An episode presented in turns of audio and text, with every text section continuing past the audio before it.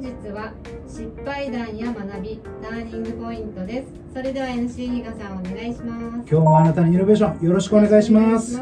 えー今回もですね前回に引き続き、えー沖縄出身の元スピードで一世風靡し現在は一児の母として、えー平成28年にえー当選されてですね参議院議員として国民のために、えー障害者に関わる施策の推進や沖縄子どもの貧困問題の解消などに尽力されている、えー参議院議員の今井恵理子先生にお越しいただいています。よろしくおはい、願いしどうます、もよろしくお願いします。いやもうあの前回撮ってですねやっぱ話うめえなって思っていやいやいやいやいやいや。んですけども。いやでもあのこの理念とかのやっぱ話聞いてやっぱりですねあのその今井さんだけじゃなくてやっぱ多くの方そうなんですけどやっぱり人生に向き合ってる人ほどやっぱ具体的でああの共感度の高いやっぱ理念ってやっぱお持ちで活動されてるんだなっていうのをすごい感じましたね。はい、というところでまあ今回、はい、えーの、えーまずテーマ失敗談に行きたいんですけども、えーまずですねたくさん失敗をしてきた。もうたくさんありすぎますよ。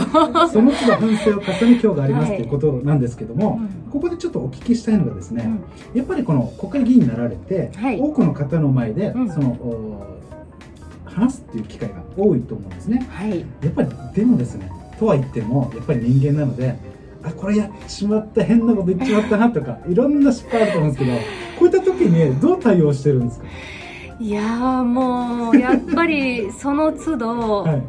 ねえ反省して、はい。もう次はあのやっぱその失敗を生かすよえしえっと失敗をねはい。その まあ成功にまあ結びつけるようにはい。頑張るんですけれども、当初やっぱり国会議員になって戸惑ったのは、はい。その挨拶であるとか、はい。あと今も全国各地はい。あの選挙の応援などを、ね呼ばせてねあの呼んでいただいてるんですけれども、はい。まだまだ100%、うーん。自分の中でこう納得いくというかう、ん。うん、難しいですね。まだまだだなと自分でも思います。なんかですね、うん。あのまあ、こういうラジオやっててもそうなんですけど、はい。テンション上がってる時って、うん、なんかあ行っちゃった時あるじゃないですか。どうしてあも。あの、いやこの実際パフォーマンスする前は、なんか冷静で、こんな感じで行こうって思うんですけど、はい。やっぱテンション上がっちゃった。あそうそうそうそう、ありますあります、はい。あのこれまでその失言みたいなのは、あのないとは思うんですけれども、ただあの自分の中でうん。こう原稿とかね、あの書くんですけれども、は飛んじゃう時あります。よえありますあります。えやっぱあるんですね。はい、あと全国各地のこの応援はい。をあの行かせていただいて、はい。ここどこだっけっていうところもあります。どこどこの皆さんのやつですよね。はっと思う時も。怖っ。はい。あ怖っ。ちょっと怖いですね。あります。鳥肌ただや やはりこう候補者のお名前であるとか、うん。そのうん。まあ、これまで大失敗はないとは思うんですけれど分かりません、自分で気づいてないかもしれないけれどもはい、ぜひあのちょあのえ例えばなんか演説聞いてからですね皆さんあの特に沖縄県の方は今今ここどんあのどこどこだよとか名護市だよとかちょっと教えていただけると いいかもしれないです。はい。いやでもあのこれははい議員になる前のスピードの時に、はい。私ではないんですけれども、あのメンバーのヒロちゃんが、はい。はい。ボーカルのヒロちゃんが、はあれどこだったかな北海道のライブだったかな、はい。ちょっと広島のライブだったか覚えてないんだけれども、はい。まあどっちかのその北海道のライブで、はい。広島の皆さんが 言ってたような。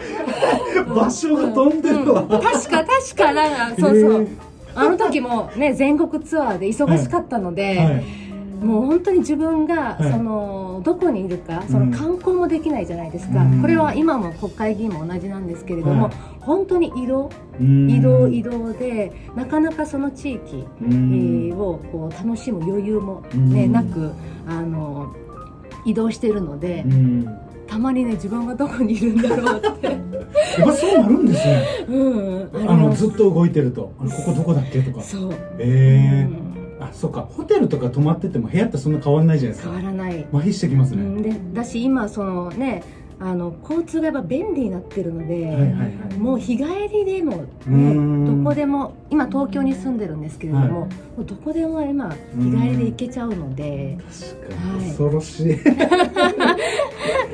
まあそんなですね、まあ、今井さんでやっぱり今おっしゃったようにこのどうしようあ失敗やっちまったなとか、うんまあ、その政治活動だけじゃなくて、うんそのプライベートでもたくさんあると思うんですけど、うんうんもうそんな時にこのちょっと苦しいうんマインドになってる時のその切り替え方ってどうやったりするんですいや私はねすごくシンプルなんですよ。か、はい、もう寝ること。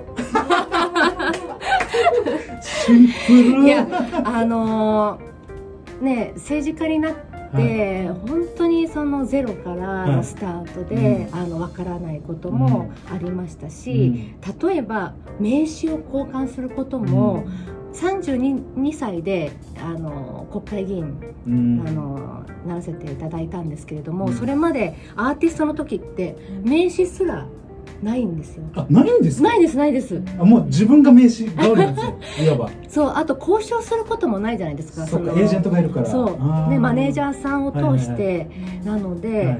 あのなかなかその名刺を持ったりとか、本当人としてのマナーっていうんですか？こううん。基本的なことが全く身についてなくて、もう本当にこの世界に、ね、政治の世界に入っていろんな方から教教わって、うん。まだまだかもしれないんですけれども、うん。まあ、ちょこちょことしあの失敗は、うん。はい、ありまあ。そんなこのお今議員なんですけどもちょっとターニングポイントをお,、はい。お伺いしたいんですけども、やはりですね息子さん出産されてもはい、のすごいその人生の中の転機だと思うんですよね、うん。まあ、どういうターニングポイントになったのかっていうのをちょっとお伺いしたいんですけど。もうんそうですね、これまでうん5体満足がこう当たり前だと思っていましたし、うん。まあ、なかなか周りにもその障害のある方がえうん。いらっしゃら,、いらっしゃらなかったっていうこう面で、まあ、息子が生まれてう、ん。うん。しかも本当に神様って残酷だなと思ったのはうん。耳？うん。耳が聞こえない、でスピードの音楽をね聴かせてあげたかったですし、ああと音楽、ね、私大好きなので音楽をこう一緒にねこう楽しむことができないんだうん。とか、うん、あとはやっぱり息子がこうママっていう声そのうんママっていうそのあの呼びかけも聞くことができないのかなとか、ん。本当に私の中で初めてのもう、うん、大きな大きな試練というかね。うん、ででも息子今本当に思うのは障害はね一つの個性だなと思いますね。うん。うん。息子と一緒にいても障害者っていう形にはもう見えない、うん。本当言語が違う、ん。今手話でコミュニケーションを取らせていただいてるんですけども、うん。言語の違う、うん。うん。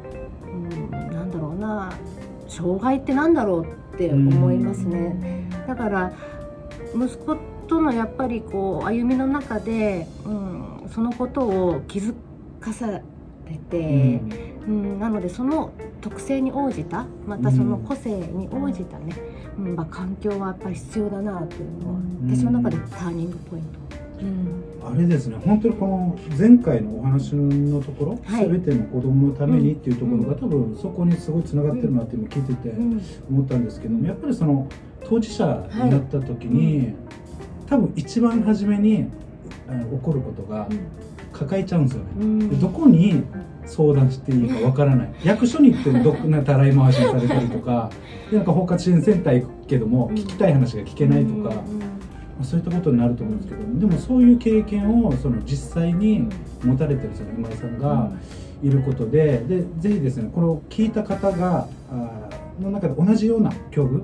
同じ、えー例えば、うん、本当にシンプルに子供がちょっと言うこと聞いてくれなくて例えば不登校ですとか、まあ、いろんな理由はあると思うんですけどもなんかぜひですねそのオフィシャルサイトとかにぜひあの今井さんにですね直接ご相談うんしていただいたらいいかなと思いました、今聞いてて、うん。ものすごくなんか心強いと言いますかね。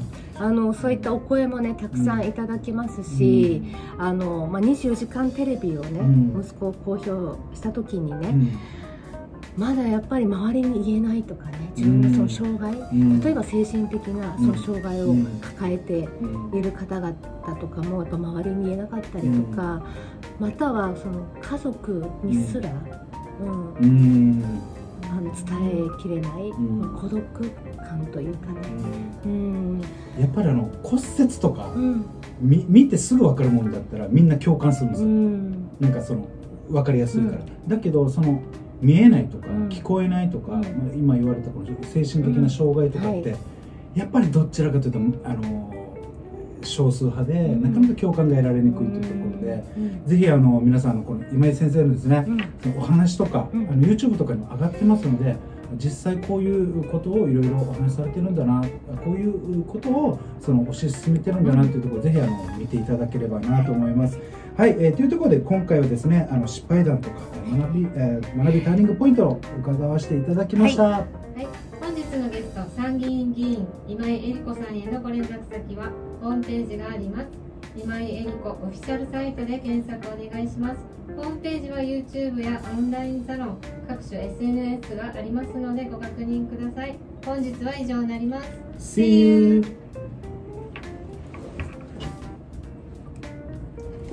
面白い あすいません一度切っていただいていいですか？